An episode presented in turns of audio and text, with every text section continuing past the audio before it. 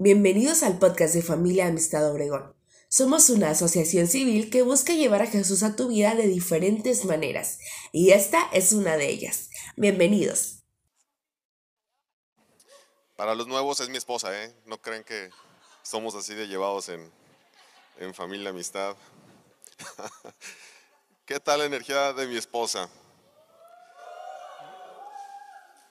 Y luego, pues, pues yo, yo yo tengo una personalidad diferente, ¿no? Entonces deja, deja la energía muy, muy alta, vibrando muy alto aquí, y, luego llego yo y pues ya baja un poquito la energía. Ya, ya aparecía Antro, ¿no se acuerdan? ¿No se acuerdan la semana pasada? Y, hoy llegamos y, vemos, sí, sí, queda uno parpadeando por ahí, pero nada que ver con, con la semana pasada. Usted ahorita ve muy ordenado todo, ve las sillas, pero Manuel vino, contrató andamios, anduvo moviendo sillas, contrató una persona para que le ayudara, anduvo ahí, ¿cuántos metros serán de ahí, ahí los expertos? ¿Siete? Diez metros. Diez metros de altura, él dedicó dos días de trabajo en la semana a venir y arreglar las luces. Entonces, Manuel, de verdad que Dios te bendiga. Ok. No, si le da el aplauso, déselo bien. Este sí.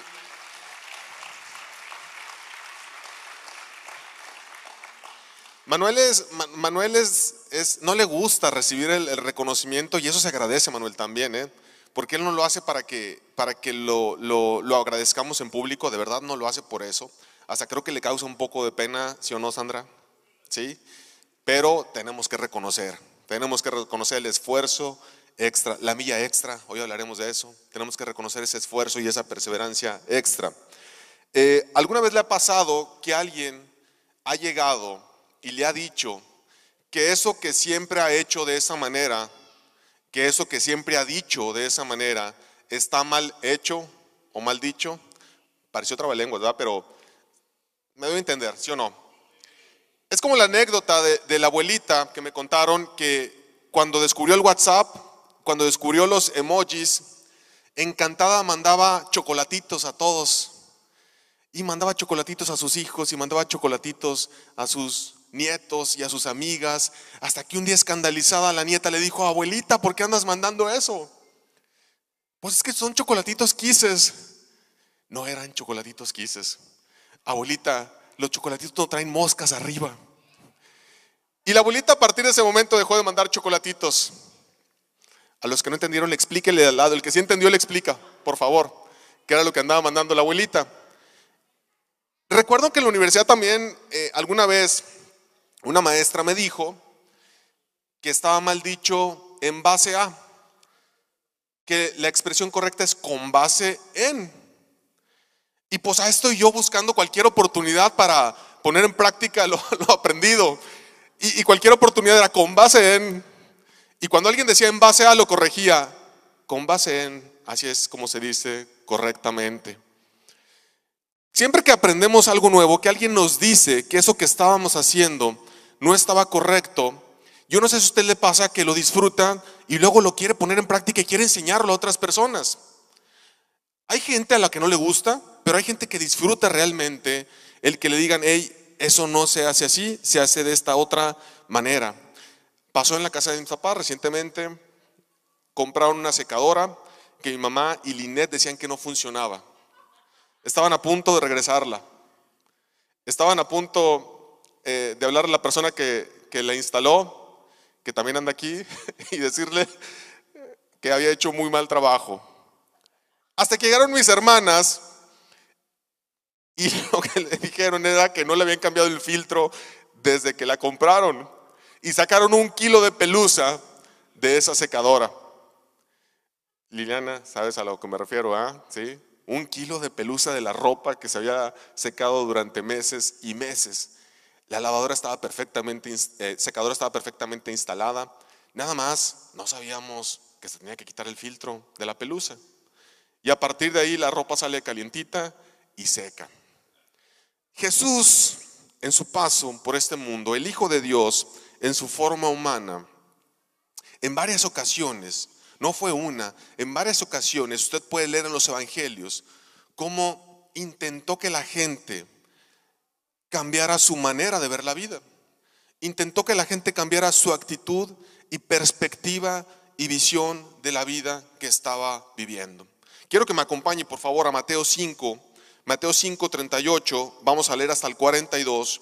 Esta es la nueva versión internacional. Para los que escuchan por primera vez esto, hay varias versiones, hay varias traducciones de la Biblia y en este momento estamos usando la nueva versión internacional. Para los que tienen su Biblia digital es muy fácil, nada más le cambian ahí la versión. Son varias las que aparecen. Ustedes han oído, dijo Jesús, que se dijo, ojo por ojo y diente por diente. La ley del talión. Pero yo les digo, no resistan al que les haga mal. Si alguien te da una bofetada en la mejilla derecha, vuélvele también la otra. Si alguien te pone pleito para quitarte la camisa, déjale también la capa. Si alguien te obliga a llevarle la carga un kilómetro, una milla, dicen otras versiones, no le lleves un kilómetro, llévala dos kilómetros. Al que te pida, dale, y al que quiera tomar de ti prestado, no le vuelvas la espalda. Acompáñeme a entregarle este momento a Dios y decirle, Señor, este es el momento en el que te pedimos que tu Espíritu Santo venga y nos visite, que traiga una palabra nueva a la vida de las personas, que traiga un mensaje refrescante a estos corazones, pero sobre todo que esa semilla produzca fruto, que pronto podamos ver cómo tu palabra cobra vida en la vida de cada uno de los que están escuchando aquí y en las redes sociales y podamos dar testimonio del fruto que produce tu palabra, tu palabra viva y eficaz. Amén. Jesús está en el Sermón del Monte. El Sermón del Monte, para que me entienda, es como el acta constitutiva del cristianismo. El Sermón del Monte se dio al inicio, fue en un monte, Jesús no le puso el nombre, yo creo que Jesús es más creativo, el nombre lo pusieron los traductores. Jesús está en un monte y establece los principios de lo que será el cristianismo, los puntos básicos del cristianismo. Y dentro de estos puntos básicos, hacia el final del sermón, les dice esto. Ustedes escucharon que antes se dijo, ¿cuándo se dijo esto? En la ley de Moisés. Ojo por ojo y diente por diente. Algunos utilizan esta frase del ojo por ojo y diente por diente para tratar de decir, tratar digo, tratar de decir que tenemos un Dios violento. Ojo por ojo, ahora resulta diente por diente Alguien famoso dijo, si todos utilizaran el ojo por ojo, todos nos quedaríamos ciegos. Pero saben que la intención de Dios nunca es hablar acerca de la venganza, cuando en la ley de Moisés Él estableció el ojo por ojo y el diente por diente. Se lo explico. Imagínese un pueblo sin ley, una ciudad sin ley. Yo sé que a su mente a lo mejor viene lo que estamos viviendo en Obregón, ¿no? En este momento. Pero realmente me refiero a un pueblo o a una ciudad donde no existe policía, no existen leyes, no existe una prisión. Usted puede hacer lo que quiera sin consecuencias, porque no hay nadie que llegue y le diga que lo que está haciendo está mal. Esto es lo que estaba viviendo el pueblo de Israel en ese momento, antes de la ley. La ley pretendía traer orden al caos generado por el ser humano. Y el ojo por ojo lo que pretendía era traer justicia y equidad en lugar de venganza. El ojo por ojo y diente por diente, por lo tanto, significaba que si tú hacías algo mal, tendrías que tener un castigo proporcional a aquello que hiciste mal. Pero el hombre tiene una habilidad para descomponer las cosas y convertimos esta ley, este principio de justicia y equidad en un principio de venganza. Ah, tú me sacas un ojo, yo te saco el otro. Me tumbas un diente, te tumbo otro. Y convertimos entonces lo que sale del corazón de Dios, que pretendía traer orden al ser humano, en un acto de venganza. Jesús no vino, no vino a anular la ley, él mismo lo dijo. Él lo que vino fue a darle orden, cumplimiento, a perfeccionarla a sacar las creencias del hombre que habían trastornado la ley y que habían hecho interpretaciones y habían convertido leyes nuevas imposibles de seguir. Y entonces les dice, ustedes escucharon esto, pero ¿saben qué? Yo lo que les digo es, no resistan al que les haga mal. Si alguien te da una bofetada en la mejilla derecha, vuélvele también la otra. Si alguien te pone pleito para quitarte la camisa, déjale también la capa. Y si alguien te obliga a llevarle la carga un kilómetro, llévasela dos kilómetros. Podemos hablar acerca, utilizar estos versículos para hablar acerca del cambio que produce Jesús en las personas. También podemos hablar acerca de la perseverancia, de lo que significa caminar dos kilómetros en lugar de uno. Y por supuesto también podemos hablar acerca de los límites. Qué interesante, Jesús no deja cabos sueltos. Porque Él no dice, si alguien te pide llevar la carga un kilómetro, llévala indefinidamente. Él sabe que el ser humano puede utilizar este versículo si fuera así y utilizarlo para nuevamente descomponerlo y abusar de la gente. Él dice, hay límites también. No la lleves indefinidamente, llévala dos, con eso es suficiente. No deja cabos sueltos Jesús. Utiliza cada palabra para dar una enseñanza específica para lo que está viviendo cada persona en ese momento. Y a lo mejor aquel que está utilizando la ley para abusar de la gente, cuando escuchó a Jesús decir esto, dijo, ah, de aquí soy.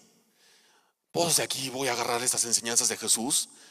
Si antes agarraba la ley, nada más ahora le cambio el nombre y ahora digo que es Jesús, pero Jesús dice, llévala solo dos kilómetros, estableciendo el principio del límite. El límite también te habla de paciencia. No puedes tener por siempre paciencia para que una persona cambie. Hay que establecer un límite también. Cualquiera que sea el caso, con un hijo, con tu pareja, establecer límites es importante. Pero quiero centrarme en este momento en el versículo, en el versículo 41. Si alguien te obliga a llevar la carga una milla o un kilómetro, llévasela dos kilómetros. Había una ley romana, una ley romana cuyo precedente era el correo. Cuando inició el correo, el correo, eh, el llevar una carta de un lugar a otro, era tan importante esta función, tan, tan importante, recuerden que no había correo electrónico ni, ni mensajería instantánea, la manera en que se comunicaba la gente era a través de estas cartas, que tenían que recorrer muchos kilómetros. Por lo tanto, la persona que llevaba la correspondencia tenía una figura de autoridad muy importante. Y si esa persona en algún momento se cansaba, había una ley que establecía que podía agarrar a cualquier otra persona que había en el camino y obligarlo a que llevara la correspondencia por un kilómetro más o una milla más, mil pasos, es lo que decía la ley. Los romanos tomaron esta ley, cuyo precedente era el correo, y la incorporaron al mundo militar. Y en este momento el pueblo judío está sometido por el pueblo romano. Y la ley que tomaron del correo ahora establece que cualquier soldado romano puede obligar a cualquier persona, incluidos los judíos, a cargar su equipaje por mil pasos. No importa la actividad que estaba haciendo esta persona, no importa si estaba enferma o tenía algún problema físico en alguna extremidad, estaba obligado a obedecer al soldado romano, tomar esa carga que aproximadamente pesaba 30 kilos y acompañar al soldado por mil pasos. Era, por lo tanto, una ley que si se desobedecía había un castigo. Y Jesús les dice, cuando les pida a ese soldado que dejen lo que, estén, que están haciendo, que dejen a su familia, que incluso cuando están enfermos o imposibilitados físicamente, llevar la carga por mil pasos, no la lleven por mil, llévenla por dos mil pasos. Es decir, si alguien te pide que transites ese camino, no lo transites una vez, sino transítalo dos veces, es lo que está diciendo Jesús. Y aquí es donde quiero centrar la enseñanza de esta mañana, porque hay una gran diferencia entre solo caminar un kilómetro o caminar los dos kilómetros completos. Hay una gran diferencia entre solo caminar mil pasos o caminar dos mil pasos. ¿Por qué? Porque el primer kilómetro es un kilómetro que muchos transitan. El primer kilómetro representa la mayoría. Pero el segundo kilómetro es el filtro que estableció Jesús para demostrar que solo aquellos que tienen perseverancia llegarán a ese punto al que los quiere llevar. Muchos transitan el primer kilómetro. ¿Cuánta gente conocemos, hombres y mujeres, que engendran hijos? Eso es transitar el primer kilómetro. Pero el segundo kilómetro tiene que ver con asumir el rol de padre o de madre, la responsabilidad de padre o de madre. El primer kilómetro representa el primer día en la escuela. ¿Quién está estudiando? Ahí tenemos un estudiante, ahí atrás también, tímidamente, allá atrás. El primer kilómetro representa el primer día de clase. Los salones están llenos. Pero conforme va avanzando el semestre, esas sillas empiezan a quedar vacías. El segundo kilómetro representa la graduación. Hay filtros, hay filtros que se establecen por la perseverancia. Y Jesús hablando acerca de eso, está invitando a la gente a que no se conformen con transitar por donde todo el mundo transita, que se animen a transitar esa segunda parte del recorrido, para los cuales son muy pocos que se atreven a hacerlo. El primer kilómetro también representa la vergüenza. El primer kilómetro representa a esas personas que bajo esta ley tenían que dejar lo que estaban haciendo y con vergüenza tomar este equipaje y transitar esa primera milla o ese primer kilómetro. El primer kilómetro representa el dolor de la esclavitud. Ese primer kilómetro representa el tener que obedecer algo que no quieres, pero lo tienes que hacer por obligación. El segundo kilómetro representa la valentía. Hay gente que en su andar ha atravesado por procesos de dolor, ha atravesado por procesos de vergüenza y se quedan estancados en esa primera milla. Y Jesús dice, anímate a dar ese paso extra que te llevará a vivir una vida no de vergüenza, sino de inspiración. Porque la persona que se anima a recorrer ese segundo kilómetro es la persona que vive una vida que inspira a los demás. Dejas la vergüenza, dejas el dolor por vivir una vida que se convierte en ejemplo para la gente que tienes a tu alrededor. Por eso Jesús les decía, no se, no se conformen con caminar solo el trayecto del dolor y la vergüenza. Anímense a dar ese paso extra que los llevará a vivir una vida en el cual podrán ser ejemplo para los demás. Luz y sal, ¿les suena familiar? Atrévanse a vivir una vida diferente, decía Jesús. El problema con transitar la primera villa es que muchos se quedan atascados en ella. Muchos se quedan atascados en ese dolor y en esa vergüenza y no saben cómo salir de ella. Jesús les dice cómo, sigan adelante. No se conformen con el lugar en donde están, sigan adelante. Atrévanse a dar ese paso, ese paso mil uno que los llevará a recorrer el segundo kilómetro. El primer kilómetro lo recorres por obligación, porque no te queda de otra. El segundo kilómetro lo recorres por amor. ¿Por amor a quién? A Dios. No tiene lógica recorrer el segundo kilómetro. Si la ley dice que solo tenés que recorrer mil pasos, ¿para qué vas a recorrer otros mil? La única explicación que encontramos es por amor. En muchas ocasiones, en muchas ocasiones, como hijos de Dios, tenemos que hacer cosas que no tienen lógica, pero que las hacemos por amor. Y, Dios recompensa esa obediencia. Dios recompensa el hacer esas cosas por amor. Dios recompensa ese paso del 1001 al 2000. Dios recompensa el haber atravesado ese filtro que muy pocos se atreven a atravesar. El primer kilómetro te ayuda a estar cerca de las personas, pero es el segundo kilómetro el que abre la puerta del corazón de las personas. Imagínense, está este judío que es obligado a caminar al lado de un soldado romano por mil pasos. Está cerca del soldado. Pero eso no significa que logre influir en la vida del soldado. Está ahí por obligación, está ahí porque no le queda otra, está ahí porque si no vendrá el castigo, está ahí aguantando la humillación y la vergüenza. Ya está cerca de esa persona. Pero de eso, a que logre influir en la vida de él, dista mucho. El primer kilómetro te mantendrá cerca de esa persona, pero será el segundo kilómetro el que abre el corazón de la persona, el que tira la barrera, el que te ayude a hablar y que te diga, oye, pero hasta aquí llegaste, no tienes por qué acompañarme un kilómetro más. Es que estoy obedeciendo a Jesús. ¿Y quién es ese? Déjate explico mientras caminamos el segundo kilómetro. Es ese segundo kilómetro el que abre el corazón de las personas. Ese segundo kilómetro, ¿sabes qué? El que evangeliza más fuerte que cualquier evangelismo que hemos hecho en las calles.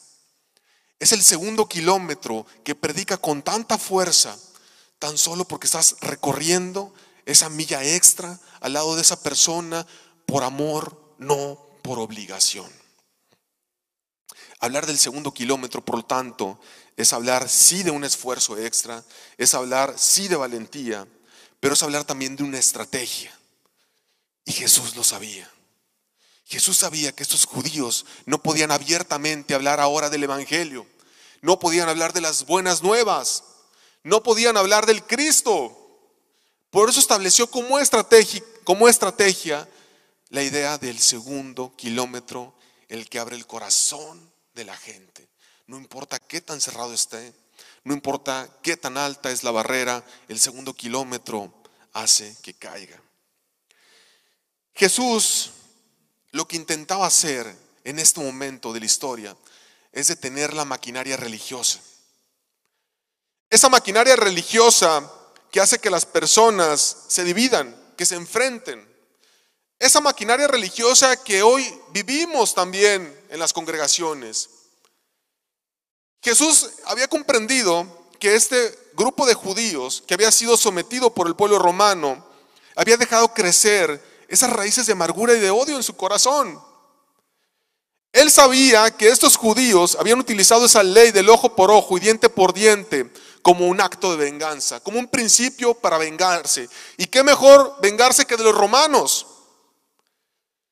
Pero Jesús lo que quiere hacer es derrumbar todas esas creencias, es derrumbar la religión, es derrumbar la idea que es a través de los códigos de pureza, de esos rituales y normas morales que los judíos habían levantado y que habían hecho imposibles de seguir, y recordarles cuál era el mandamiento más importante. ¿Se acuerdan ustedes? El amor a Dios y el amor a la persona que tienes al lado. Eso es lo que abre la puerta del corazón de la gente. Cuando demuestras el amor a Dios, cuando demuestras el amor incondicional que Dios tuvo contigo y haces esos actos de bondad, de amor y de misericordia para con la persona que esté al lado sin poner filtros. Este lo merece, esto no lo merece. Eso es lo que quería Jesús cambiar en la vida de estos judíos. Y por sobre todas las cosas, les dice Jesús, les han dicho, ama a tu amigo, pero odia a tu enemigo, pero yo les digo, hasta aquí llegó eso. He venido a derribar esas creencias, es lo que está diciendo Jesús. Esta maquinaria religiosa que solo ha traído dolor, esta maquinaria religiosa que solo ha traído división en la vida de las personas. Hoy este mensaje está más vivo que nunca. Hoy este mensaje de derribar esas barreras religiosas está más vivo que nunca. Necesitamos volver a las bases, familia a esas bases que Jesús instituyó, que el Hijo de Dios instituyó en su forma humana aquí en la tierra. Y recordarnos que por sobre todas las cosas es el amor al Padre. Y no las normas y los conceptos religiosos que hemos puesto como primer lugar. Solo tengo una llave para ti esta mañana. Y esa llave es, el primer kilómetro representa la religión, la esclavitud de la religión pero el segundo kilómetro representa a Jesús. El segundo kilómetro representa la libertad que encuentras en Jesús. El primer kilómetro representa la religión. El primer kilómetro representa a esos que se dicen ser hijos de Dios, pero que cada domingo tienen la necesidad de ser salvos. Eso es religión. Y todos los domingos tienes la necesidad de volver a entregar tu vida a Jesús, porque Jesús llega y hace libre a las personas y las hace libres para siempre. Y si no has encontrado ese Jesús, entonces has estado viviendo una religión. El primer kilómetro representa la necesidad que tiene la gente de ir a la congregación los domingos. Empieza a manifestarse los sábados en la noche. Y el domingo en la mañana tienes una necesidad de ir a la congregación y hacerle a, a Dios, aquí estoy presente. Y olvidarte de Él la semana que entra y volver a necesitarlo el próximo sábado en la noche. Eso es religión y eso es recorrer el primer kilómetro. El segundo kilómetro es la libertad que te trae Jesús. Es la relación, la cercanía que tienes con Él. Y eso se da 24/7, familia. El primer kilómetro representa la religión, las diferencias, las diferencias que hemos creado, los dogmas que hemos inventado los cristianos y que hemos elevado a, tal nivel que si la gente no cumple con esos dogmas, con esos criterios, entonces no son dignos de venir a este lugar. Eso es religión. Jesús vino a traer libertad y verdadera libertad al corazón de las personas. Hoy te estoy hablando de recorrer esa segunda milla. Te estoy hablando de encontrarte con ese Jesús que trae libertad a la vida de las personas. La, primera frase, la primera frase que pronunció Jesús en su ministerio, usted lo puede leer, es, arrepiéntanse porque se acerca el reino de los cielos. El problema está en la traducción. El griego original utiliza la palabra metanoia. Metanoia significa cambien su manera de pensar, literalmente. Pero sabes que cuando se tradujo la Biblia en latín, alguien dijo, no, se oye más espiritual, hagan penitencia.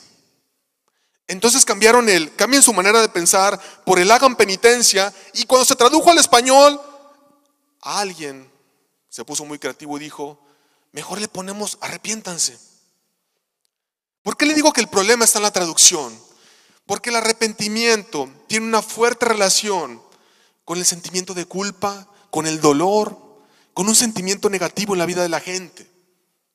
El arrepentirse tiene que ver con esa reflexión que haces para saber en qué estás mal, con la tristeza que produce el saber que estás quedándole mal a Dios.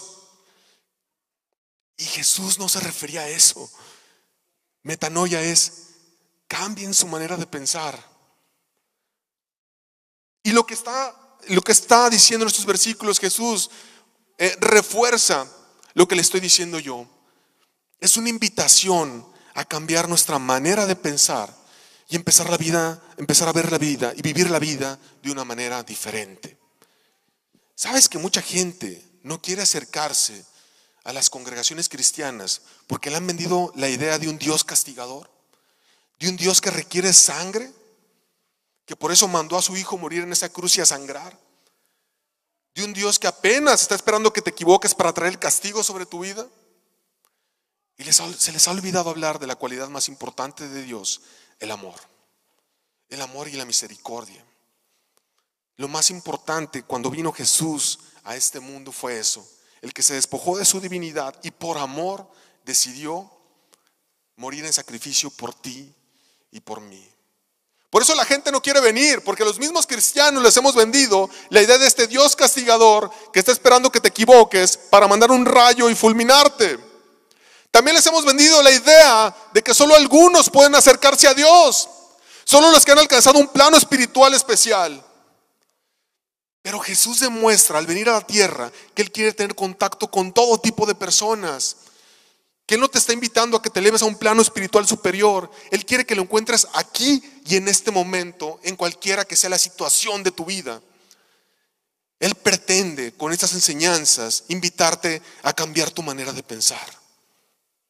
Cuando hagamos eso, familia, cuando hagamos eso, yo creo que la gente pedirá que abramos estas puertas y que ampliemos este lugar cuando les hablemos de este Dios de amor y de misericordia, de este Dios que no pretende que te eleves a un plano superior para tener un encuentro contigo, que Él puede bajar y encontrarte aquí donde estás, cualquiera que sea tu circunstancia.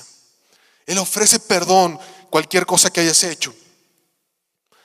Él trae la misericordia y trae la restauración a la vida de cualquier persona. Metanoia, cambien su manera de pensar. Grupo, por favor. Por mucho tiempo yo me quedé estancado en esa primer milla, primer kilómetro.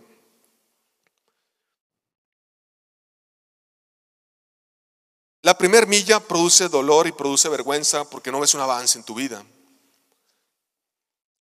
La primer milla produce desesperación porque ves cómo otros están avanzando y tú estás ahí estancado. Esa primer milla de la religión es seguir aquellos preceptos que te han dicho que debes de seguir para acercarte a Dios. Y que si no cumples uno, entonces retrocedes y estás más lejos de Él. Esa primer milla es la milla que te estanca. Y es la milla que provoca que cuando Dios trae este pensamiento de paz y de tranquilidad a tu corazón, tú mismo te traiciones diciéndote, no, no, no, no, yo no puedo ser perdonado después de lo que hice. Yo necesito un castigo. Yo necesito dolor, necesito que alguien venga y me castigue por todo lo malo que he hecho. ¿Sabes quién acusa? El acusador. ¿Sabes quién condena? Satanás. ¿Sabes quién rompe las cadenas? Dios. ¿Sabes quién trae verdadera libertad? Jesús. ¿Sabes quién trae esa paz de la cual no puedes explicar? El Espíritu Santo. Eso es cambiar nuestra manera de pensar. Y yo quiero invitarte esta mañana, si me pueden apagar las luces, a que reflexiones acerca de esto. Porque tal vez te encuentras también estancado en esa primer milla de la religión. El mayor engaño de Satanás para los cristianos, el mayor engaño de Satanás para el ser humano,